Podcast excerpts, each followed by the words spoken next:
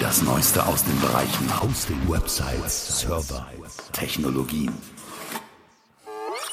Der Podcast von GoNeo. Hallo, Markus Kirkenmeister hier mit der neuesten Episode Nummer 64 im Webhosting und Webmacher Podcast powered by GoNeo. Danke, dass du heute wieder dabei bist. Diesen Podcast hier gibt es im Web bei GoNeo, auf iTunes, auf Stitcher und neu auch auf Spotify eben dazugefügt. Du kannst den Podcast natürlich auch einfach per RSS abonnieren für den Podcatcher deiner Wahl. Am Anfang jetzt hier ein bisschen Werbung in eigener Sache, wer Goneo jetzt noch nicht kennt. Goneo ist ein Anbieter für günstiges, super günstiges, richtig günstiges Webhosting aus Deutschland und auch für super günstige DE-Domains. Gibt es nämlich schon ab 19 Cent im Monat. Bei Webhosting geht es los ab 2,99 Euro im Monat für Webhosting Start, so heißt das Produkt, das Paket. Eine DE-Domain ist da schon dauerhaft inklusive. Webspace ist natürlich dabei PHP, MySQL und E-Mail-Funktionen, alles was du brauchst. Und wenn du ein bisschen größer einsteigen willst, du hast Sparmöglichkeiten, wenn du ein größeres Paket nimmst. Drei Monate gratis gibt es nämlich bei Webhosting Profi beim Abschluss eines 12-Monats-Vertrags, kostet dann 5,99 im Monat. Du kannst fünf Monate sparen, gratis also fünf Monate bei Webhosting Premium und sechs Monate bei Webhosting Ultra. Alle Server sind in Deutschland. Schau dir die Angebote alle mal an. Geh einfach mal zu guneo.hosting. Die URL ist ganz einfach http goneo.hosting. So, Werbung Ende. Letzte Woche ging es ja hier in diesem Podcast, in der Episode 63, um ja, Doxing, Hackerangriff, was eben Anfang des Jahres aktuell war, plötzlich aufgepoppt ist, aber eigentlich schon in den Dezember 2018 zurückreicht. Und wir haben uns ein bisschen darüber unterhalten, was man denn so als auch Webseitenbetreiber tun kann. So im, ja, im Fokus stand oft auch das Passwort. Alle scheinen sich mittlerweile so wieder einigermaßen beruhigt zu haben und glatt kam in dieser Woche die nächste schlechte Nachricht, jetzt kein Doxing, sondern ja, Hacking, Leaking, eher in diese Kategorie gehört das, dass 773 Millionen Datensätze gefunden worden sind auf irgendwelchen Darknet-Seiten, auf Foren, in, in denen die dann auch gehandelt worden sind. Das ist eine ziemlich reiche Sammlung mit Zugangsdaten wie E-Mail-Adressen und mit Passwörtern und ist auch garantiert nicht witzig. Und ganz offensichtlich stammen die aus den verschiedensten Hacks und Leaks und es wurde halt so zusammengesammelt zu einer Collection, so heißt es auch Collection Number One, so nennt sich die Sammlung tatsächlich. Die, wie gesagt, wurde eben entdeckt und ist sicher auch nicht die einzige große Sammlung, die da draußen irgendwo gehandelt wird. Das BSI, Bundesamt für Sicherheit in der Informationstechnologie, hat ja ein bisschen Kritik bekommen an sich, angesichts der Doxing-Hackerangriff-Geschichte, was durch die, die, die, die, durch die Presse gegangen ist, weil halt viele prominente Künstler und ja, Inf in Influencer, sage ich mal, betroffen waren. Jetzt sind 773 Millionen Leute im Extremfall betroffen, also schon ähm, einiges mehr. Deswegen wahrscheinlich wurde auch gleich eine Pressemitteilung rausgegeben vom BSI, hat die Überschrift BSI analysiert Datensatz mit Millionen Mailadressen und Passwörtern. Kannst du dir mal angucken, ich stelle das mit rein in die Show Notes.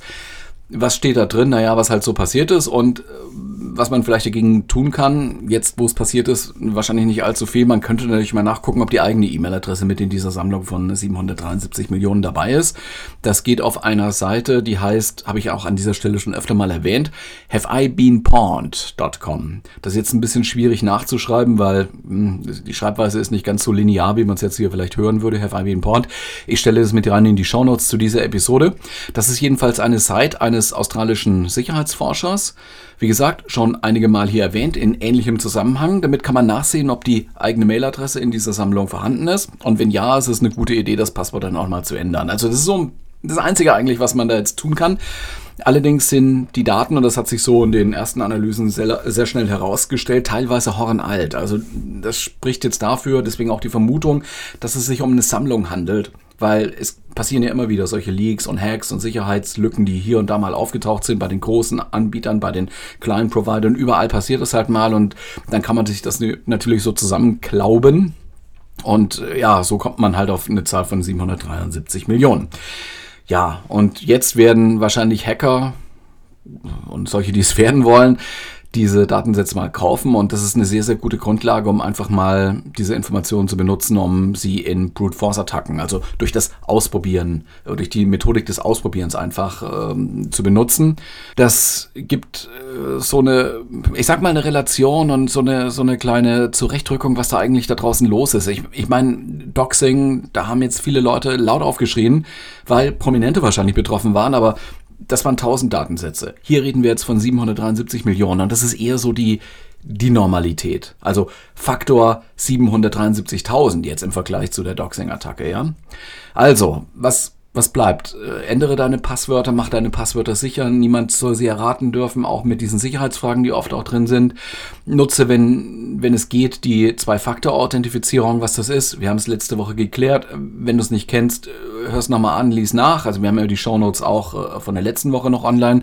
Verschlüssel dein Zeug, wenn das Sinn macht. Und SSL ist dein Freund. Also Verschlüsselung ist dein Freund, um es ein bisschen allgemeiner zu sagen. Wenn du schon länger mit deiner Mailadresse Teil dieser und ähnlicher Leak-Sammlungen bist, das äh, kann sein, bei mir ist es zum Beispiel so, klar, dann sieh nach, ob dein Passwort in dieser Sammlung auftaucht. Sieh nach, das geht auf derselben Seite nur unter einem anderen Tool. Ist natürlich nicht äh, eine gute Idee, dass Mailadresse und Passwort gemeinsam abgefragt werden können. Ne? Das wäre richtig blöd. Es gibt da aber eine Sektion, da kann man nur gucken, ob ein bestimmtes Passwort irgendwo in dieser Sammlung von diesen 773 Millionen Datensätzen drin ist. Äh, das ist dann haveibeenpawned.com slash äh, Passwords, also auf dem Verzeichnis Passwords. Siehe auch Shownotes, da steht es genau mal drin. Ja, und danach sollte man halt seine Zugangsdaten dann auch ändern. Ja, es ist schwieriger, so eine Zwei-Faktor-Authentifizierung in E-Mail-Anwendungen zu integrieren, weil man halt ständig Mails braucht. Man schickt welche, man bekommt auch ständig welche über diese IMAP-Server und da muss natürlich auch authentifiziert werden. Das passiert auch ständig. Bitte halt auch darauf achten, dass die Übermittlung der Informationen verschlüsselt passiert. Das kann man über den Mail-Provider klären wenn, es ist hier der, der Podcast Powered by Goneo, wenn äh, du bei Goneo-Kunde bist und da E-Mail benutzt, dann gibt es keine unverschlüsselte Verbindungsmöglichkeit mehr. Das äh, wurde abgeschafft vor ein, zwei Jahren oder wie das jetzt war. Aber wenn du bei einem anderen Provider bist, ist es durchaus möglich, dass du auch nicht verschlüsselte Datenübertragungsprotokolle da verwenden kannst. Also es ist nämlich nicht immer als Default gesetzt, manchmal muss man es extra aktivieren. Also man muss gucken, schau dir mal an, über welche Ports die Verbindung aufgebaut wird in der E-Mail-Konfiguration. Bei EMAP sollte da stehen 993 und für SMTP, also für den Mailversand, wären das die Ports 465 für SSL, TSL bzw. SMTPS und für die E-Mail-Clients 587. Also diese Zahlen sollten da stehen, entweder 465 oder 587. Aber es kann auch noch sein, dass in der Konfiguration 25 steht. Dann sollte man halt mal genau nachgucken bei SMTP. 25 äh, und bei IMAP 143. Das wären eigentlich die reservierten Ports für die nicht verschlüsselte, für die damals äh, halt mal eingeführte äh, Übertragungsvariante. Also würde ich halt mal überprüfen, ob dann die Mails doch verschlüsselt werden oder eben nicht und dann halt umstellen, so nach der, nach der Anleitung des Anbieters. Es ist halt auch so, dass manche Mail-Provider die Verschlüsselung auch auf den klassischen Ports nutzen. Es kommt also immer ein bisschen drauf an, aber das lässt sich alles nachlesen in der Hilfe des Anbieters oder in den FAQs oder so. Ja, also nachgucken. Das nur noch als Nachlese oder wie wir hier im Podcasting sagen, Housekeeping. Ja, Google Plus. Kommen wir mal zu Google Plus. Es galt immer als, ja, so Geisterstadt, weil da halt keiner drin war in diesem großen von Google mit hohem Aufwand aufgesetzten sozialen Netzwerk. Insbesondere war es halt leer in, im Vergleich zu den schnell wachsenden Alternativen wie Facebook, was früher da war, Twitter und Instagram und Snapchat. Nun machen sie es dicht. Das ist schon seit einiger Zeit bekannt. Jetzt haben sie es auch noch ein bisschen vorverlegt. Das ist noch früher als ursprünglich angekündigt. Es gibt da einen Progressive Shutdown, wie sie es nennen, also so in, in Scheibchen und es beginnt auch schon am 28. Januar und ein einschneidendes Datum ist der 7. März. Es geht also so nach und nach, aber im März werden die APIs abgeschaltet, mit denen diese Integrationen realisiert sind. Das heißt, wir können dann auch jetzt die G Plus Share Buttons und so weiter wieder entfernen, denn das wird am 7. März dann voraussichtlich nicht mehr funktionieren. Ich schreibe da entsprechende Hinweise noch damit in die Show Notes, Hinweise und Zitate zu anderen Quellen. Offiziell wird ja immer auf eine Sicherheitslücke verwiesen und damit begründet, Google auch diesen Schritt, dieses hm, Netzwerk, das jetzt nicht so wahnsinnig erfolgreich war, eben zuzumachen. Im Oktober waren 50 Millionen Accounts mehr oder weniger zugänglich, zumindest Zugangsdaten oder, oder Daten, irgendwelche Daten waren, waren offen im Internet und konnten geleakt werden. Das war der Vorwand, ein schöner Vorwand für Google, um zu sagen, na gut, goodbye Google Plus, das wird dann halt nichts mehr. Ich frage mich aktuell, was passiert eigentlich mit der gemeinsamen Anmeldung, die ja auf vielen Google-Diensten äh, aufsetzt. Man kann ja auf vielen Websites, die eigentlich nichts mit Google zu tun haben, sich mit den Google-Konto anmelden, also auch registrieren und dann ein Login durchführen, wenn man das gemacht hat. Ich denke mal, das wird weiter funktionieren. Wobei ich noch nichts Definitives dazu gelesen habe, aber habe jetzt auch nicht so genau nachgeguckt, muss ich muss ganz ehrlich sagen. Also wenn jemand genaueres weiß, bitte kurze, kurze Message an mich. Äh, so ist es halt mit solchen Diensten, die auf User-Generated Content setzen und ja, so auf, aus dem Boden gestampft werden. Wenn es nicht mehr läuft, machen sie es halt so, dass es bei Google Wave auch passiert, falls das noch jemand kennt. Wurde auch mit großem Tamtam gestartet. Blöderweise hat man da vielleicht doch mal Content eingebaut oder konnte da was reingeschrieben oder sich mit Leuten vernetzt und das ist jetzt alles von einer Löschung bedroht. Ich bin die Tage auf ein neues Tool gestoßen, mit dem man seine Inhalte aus Google Plus rausholen können soll und in unter anderem einen WordPress-Blog importieren kann oder zu Blogger importieren kann. Wie gesagt, in den Formaten Blogger, WordPress 4x oder WordPress 5x kann man da die Daten exportieren oder auch als JSON-Datei ganz allgemein, vielleicht zu Archivzwecken. Das Tool heißt Google Plus Exporter. Ich bin da über Cashys Blog drauf gestoßen. Näheres hier Show Notes. Ich verlinke das auch, dieses Tool mal, aber ich muss, muss dazu jetzt noch ein bisschen was sagen. Das ist eine Desktop-App und es gibt installierbare Versionen für Windows ab Windows 7, für macOS, für Linux in diesen zwei Geschmacksrichtungen x64, x84. Wenn man jetzt mal so, das Netz gab es jetzt acht Jahre, also Google Plus. Wenn man jetzt nicht ganz so aktiv war, kommt man vielleicht mit der Gratis-Lizenz aus. Also es gibt in diesem Google Plus Exporter zwei Modelle, Gratis-Modell bis zu 800 Beiträgen kann man da exportieren und zwar pro Feed. Man hat vielleicht mehrere Feeds sozusagen, ja. Wenn man über diese 800er Grenze kommt, dann muss man bezahlen, kostet dann 1999. Jetzt stellt sich der eine oder andere vielleicht die Frage, ja gut, was soll man damit? Also, für Bilder, die man auf Google Plus gepostet hat, ist das wirklich sehr hilfreich. Die müsste man nämlich so einzeln äh, sich runterkopieren. Zweitens, man kann mit dem Tool auch einfach nur ein Archiv anlegen. Also man kann erstmal exportieren, dann würde ich halt das JSON-Format empfehlen. Man kann das einfach mal auf die eigene Festplatte schreiben, ohne es wieder zu veröffentlichen. Und der dritte, der dritte positive Faktor wäre, man kann auch Dinge aus verbundenen Google Plus Accounts exportieren, so wie es da dargestellt ist. Ich habe das jetzt auch mal ein bisschen probiert.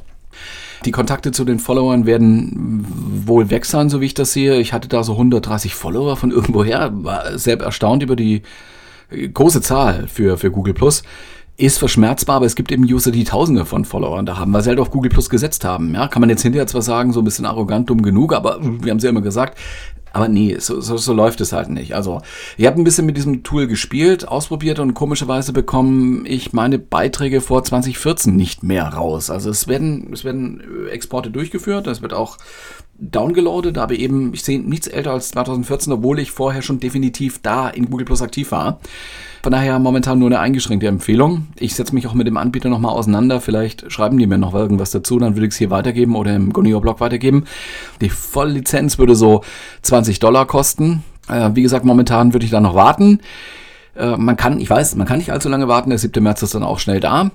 Ich bin aber trotz dieser gebotenen Eile jetzt momentan nicht so überzeugt. Deswegen erstmal nur meine Message, wer das Material nicht verlieren will, jetzt handeln und zumindest mal den Google Plus Account ansehen. Also einfach nur über Google Plus ansehen und schauen, was kann weg oder kann das alles weg oder möchte ich da wirklich noch was behalten. Es gibt also Exportmöglichkeiten direkt zu WordPress 4 irgendwas oder WordPress 5 irgendwas. Momentan ist ja der Versionszeiger auf WordPress 5.0, beziehungsweise eben bald sehr, sehr bald auf WordPress 5.1.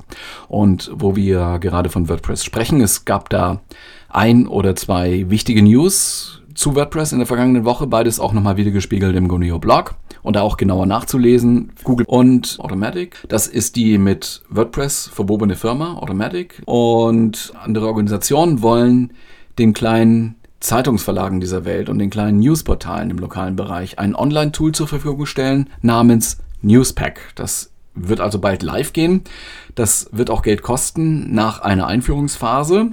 Es erspart den Kunden aber dann, was ja dann Redaktionen sind wahrscheinlich, erspart die Pflege und vielleicht auch den Aufbau und Weiterentwicklung eines eigenen, einer eigenen Software für ein Newsportal oder halt ein CMS. Newspack heißt das, baut auf WordPress auf. Abrechnen kann man damit auch. Also man kann Inhalte kostenpflichtig machen, man kann Inhalte so freistellen und andere kriegst du halt nur, wenn du irgendwie dafür bezahlst.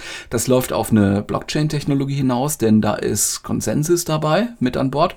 Consensus beschäftigt sich ja mit Ethereum, dieser Kryptowährung und es ist zwar so, dass diese Kryptowährungen alle so ein bisschen mehr oder weniger von der, eigentlich mehr als weniger von der Krise betroffen sind. Das sieht man ja an Bitcoin recht deutlich. Das gilt aber auch für alle anderen, ne? wenn sie nicht komplett verschwinden vom Markt.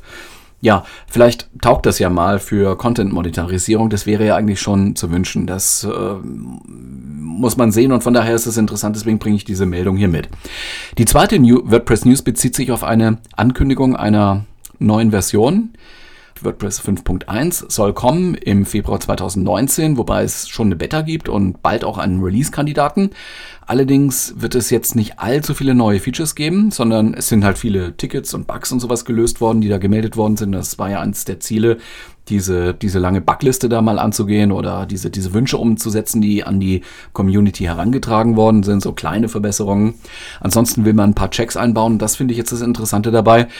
Checks, die die User warnen, wenn eine recht alte PHP-Version verwendet wird. Das geschieht in Vorbereitung auf eine, ja, auf ein Hinarbeiten auf eine Mindestversion. Also momentan ist WordPress ja noch recht großzügig, was so die PHP-Version angeht. Die gehen wirklich weit zurück in der Zeit. Die sind sehr, sehr kompatibel zu alten und nicht mehr unterstützten Versionen. Und jetzt soll in einem ersten Schritt gewarnt werden. Es wird aber trotzdem funktioniert. Es ist nur eine, eine freundliche Erinnerung, eine Warnung.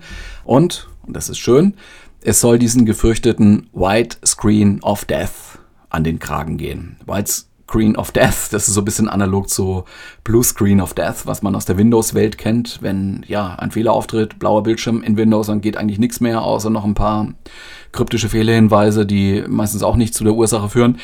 Ähm, ja, was den White Screen of Death angeht, passi das passiert bei WordPress eben oft nach einem Update oder nach einer Änderung der PHP-Version, ja, im Untergrund, im, im, im Hosting. Und das Ergebnis ist oft der Bildschirm bleibt weiß oder es kommt ein 500er Error oder sowas. In, in vielen Fällen zumindest ist das so, ist eine Unverträglichkeit irgendeines dieser Plugins äh, die Ursache. Da wird es auch dann jetzt beim Neuinstallieren inkompatibler Plugins Warnungen geben. Also es gibt viele Plugins, die eben in der neuen Version oder mit einer neuen PHP-Version nicht richtig arbeiten. Inkompatible Plugins sollen dann nicht mehr installierbar sein. Das heißt, dieser weiße Bildschirm wird dann nicht mehr so oft auftauchen. Das hoffen wir wirklich alle diese inkompatiblen Plugins, wenn sie der User jetzt neu installieren will, werden sich nicht mehr installieren lassen. Der Button ist dann deaktiviert. Zudem wird WordPress, wenn ein solches Problem erkannt wird, das problemmachende Plugin identifizieren und deaktivieren, und, und das ist das Schöne dabei, der User, der Admin, hat noch Zugriff auf das Backend zumindest, also auf Dashboard und dergleichen. Ne? Die Site selber wird nicht mehr laufen, also da steht dann nur, hm, tut mir leid, lieber surfender User, da ist jetzt kein Problem aufgetreten, aber der Admin kann sich noch einloggen und das Problem so in Ordnung bringen. Das war ja bisher nicht so der Fall, also wenn ein Plugin rumgezickt hat, dann musste man, das war so der, der typische Weg, das Plugin-Verzeichnis umbenennen und durch die Umbenennung und das Aufrufen von WordPress wurden die Plugins erstmal alle deaktiviert und dann hat man halt das wieder zurückbenannt, das Verzeichnis, und so nach und nach die Plugins wieder aktiviert, bis man auf das problematische Plugin gestoßen ist. So, das soll jetzt alles ein bisschen schneller gehen. Deswegen darf man sich darauf freuen. Ich finde es eine gute Sache. Die dritte News ist aus der Kategorie bemerkenswert, betrifft uns nicht sofort, wirft so ein bisschen die Blicke in die Zukunft der Marktanteil von WordPress steigt und steigt ja. Okay, wir sind in einer Open Source Welt und Marktanteil ist vielleicht nicht ganz das richtige Wort. Es geht eher so um die Verbreitung. WordPress wird ja als CMS dominierend. Es gibt da ein, ein Analyseunternehmen, das da immer Ergebnisse liefert und sagt, mittlerweile sind es schon über 30 Prozent aller Websites da draußen irgendwo auf der Welt, die mit WordPress laufen. So aller Erfahrung nach könnte das auch hinkommen, auch wenn man so die, die eigenen Sachen anguckt. Von daher schaut man vielleicht in Zukunft auch ein bisschen genauer hin, was sich da tut in der WordPress-Welt, im Inneren, was sich da, da so weiterentwickelt. Und da gibt es ja zwei große Komponenten.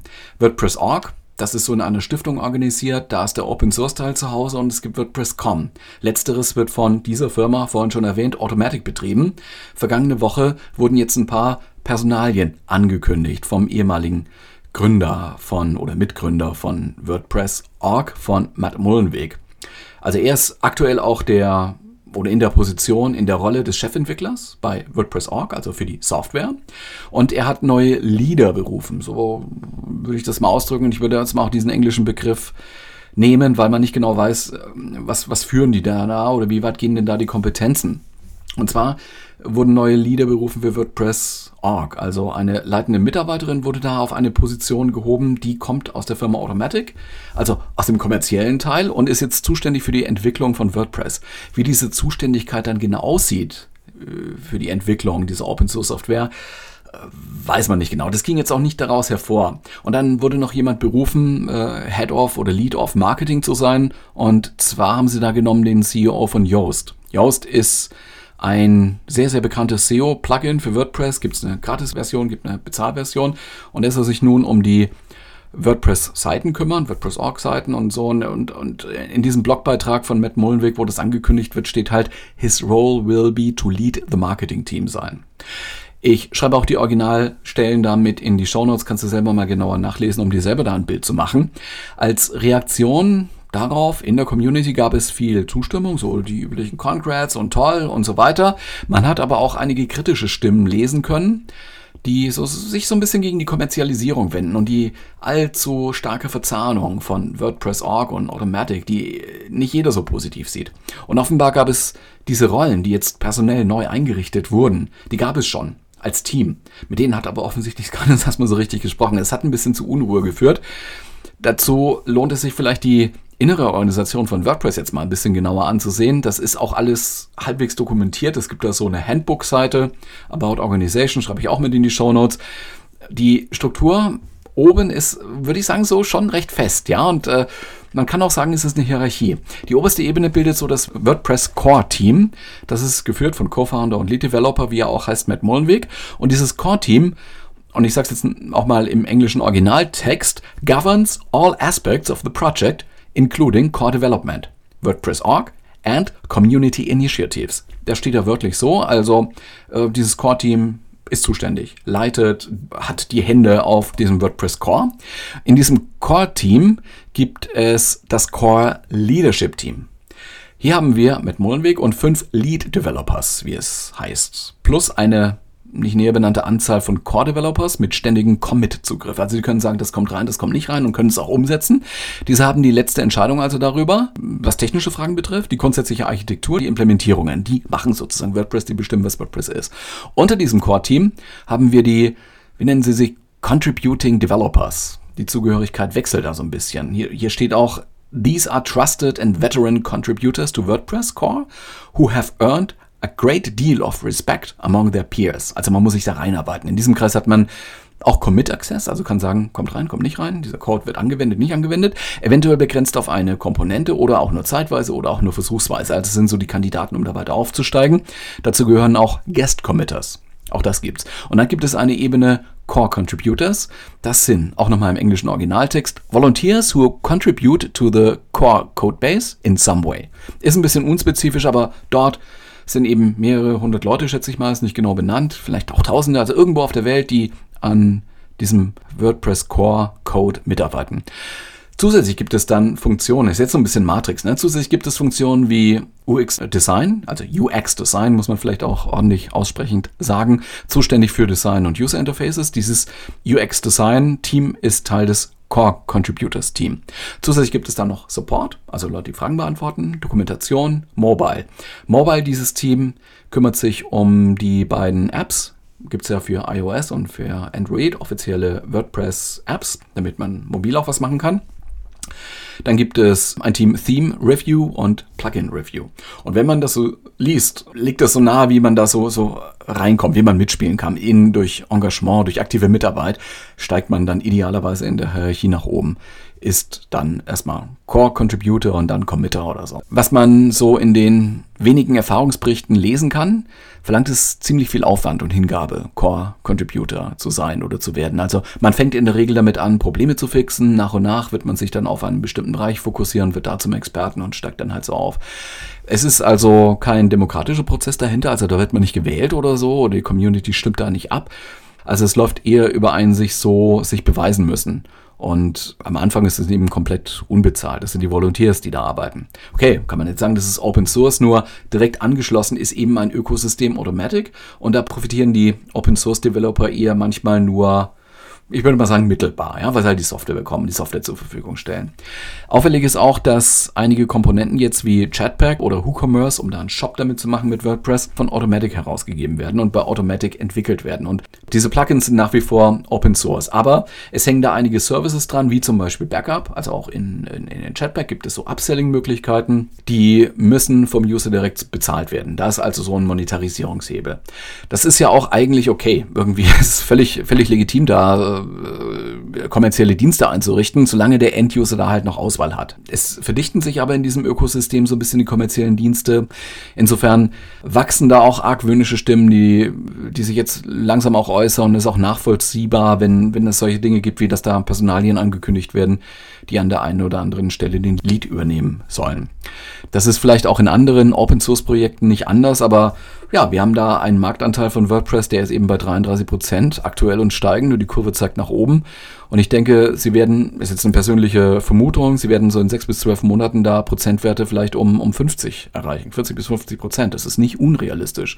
Und die Abstände zu anderen Open Source CMS wie Joomla, Drupal, die sind groß. Das ist jetzt nicht der nächste, ist halt mit 40 Prozent dabei, ja, oder so, und dann ist der Markt abgedeckt, sondern da reden wir mal über einstellige Prozentbereiche mit langsamem Wachstum. Also Fazit meinerseits, aktuell läuft das gut, alles mit WordPress super, ganz tolles System, da ist richtig Dampf auf dem Kessel. Das sieht man jetzt mit mit dieser Gutenberg-Geschichte, mit dem, mit dem Rollout neuer Versionen und so weiter, da ist schon Speed dahinter und da wird auch was gemacht.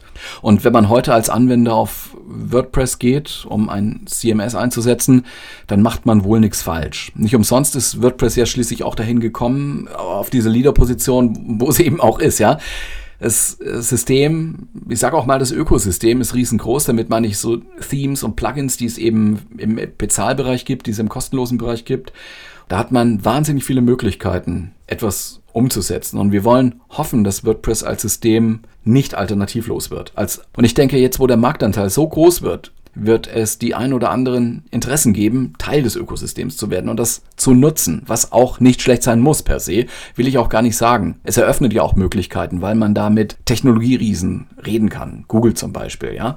Da treffen sich Interessen, weil Google erstmal ein offenes, zugängliches, scrollbares, indizierbares Web haben will, als Futter für die Suchmaschine. Facebook und so können sie nicht, nicht, nicht durchcrawlen und nicht indizieren so richtig. Ja, lässt Facebook die nicht rein. Man muss halt auch überlegen, die Vermarktung der Suche ist die Haupteinnahmequelle für Google, immer noch. Google Ads, das ist das, was Geld bringt für Google. Offenbar schafft es WordPress weltweit eine Community zu organisieren, in der viele Entwickler mitmachen, aktiv dabei sind. Und sie haben ganz offensichtlich Erfolg damit, die Entwicklertruppe mit viel freiwilliger Manpower zu organisieren, zu motivieren, zusammenzuhalten. Wir haben in anderen Projekten gesehen, erst war alles Open Source und dann gab es so eine Community-Version, dann eine Business- und Enterprise-Version und dann wurde die Community-Version nach und nach so ausgefaced und keiner hat sich mehr drum gekümmert oder kümmern können und das, das sollte halt nicht so laufen, weil, weil dann die ganzen Non-Profits draußen sind, ja, und die, die freiwilligen Entwickler haben da auch nichts mehr von ihrem Arbeitsinvestment. Es lohnt sich also schon, auch mal nach links und rechts zu gucken, mal zu gucken, was ist da eigentlich noch auf dem Markt, was ist noch verfügbar in der Open-Source-Welt und es gibt Alternativen. Es ist auch gut, dass es die gibt. Eine der vielversprechendsten Alternativen ist meiner Ansicht nach Ghost CMS, baut aber auf einer anderen Technologie auf, ist nicht LAMP, also Linux ja, aber nicht äh, Apache. Was die machen, geht ein bisschen Richtung Managed Service von, von Start weg, ja, und Leute, die nicht gerade in die Kategorie Developer, also Softwareentwickler fallen, möchten die Installation vielleicht nicht gerne machen. Es verlangt schon ein bisschen ausprobieren oder, oder ein bisschen Wissen über das, was man da tut. Ubuntu 16 und 18 sind die einzig offiziellen unterstützten Versionen von Linux momentan für Ghost CMS. Für die offene, für die selbst zu hostende Variante. Man braucht einen Nginx Web Server, kein Apache und man möchte locker mal ein Gigabyte RAM haben, um das ordentlich zu fahren. Und man muss in der Lage sein, die Open Source Variante zu installieren. Das ist auch vielleicht gar nicht so einfach, weil man da auch einen Linux-User erst anlegen muss und so weiter. Kriegt man alles hin. Oder man nimmt halt dann die Bezahlversion und ist dann glücklich damit oder halt WordPress oder Joomla. Wer es ein bisschen härter will, kann gerne auch mal Drupal ausprobieren und wer noch eine Herausforderung sucht, Typo 3 oder Contao, wenn man damit noch nichts gemacht hat, dann wird es ein bisschen dauern, bis man damit seine erste Webseite live hat. Das hier ist der Webhosting und Webmacher Podcast powered by Guneo, der Podcast für alle Webseitenbetreiber, für alle, die nach Möglichkeiten suchen, den Erfolg mit der eigenen Webseite zu erhöhen und nach neuen Möglichkeiten suchen. In der kommenden Episode nehmen wir uns mal das Thema Affiliate, Affiliate Marketing vor und stellen das mal in den Fokus. Das soll es für heute gewesen sein. Das war Episode Nummer 64. Am Schluss noch meine obligatorische Bitte, die du vielleicht auch schon kennst. Wenn du mit diesem Content hier was anfangen kannst, dann bewerte diesen Podcast doch bitte auf iTunes und vergib gerne mal fünf Sterne. Aus Gründen kennst du. Mein Name ist Markus Kelkenmeister. Herzlichen Dank für deine Zeit. Bis nächste Woche dann. Ich hoffe, wir hören uns. Noch eine wundervolle und produktive Woche. Tschüss.